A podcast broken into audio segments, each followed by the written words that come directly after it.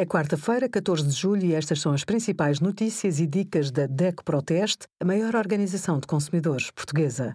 Hoje, em DECO.proteste.pt, sugerimos a entrevista sobre paridade salarial com Helena Dali, Comissária Europeia para a Igualdade, a nossa análise a aspiradores robô e as escolhas acertadas do nosso teste a 135 aspiradores tradicionais. Com o calor, apetece refeições mais ligeiras e nada melhor do que fruta fresca para o lanche.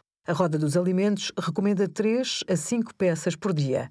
O abacate, a banana, a uva e o figo são frutas da época que se encontram entre as mais calóricas.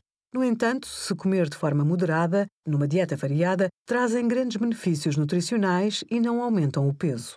Entre junho e agosto abundam também frutas como a ameixa, o ananás, a cereja, a framboesa, a melancia, o melão e o pêssego.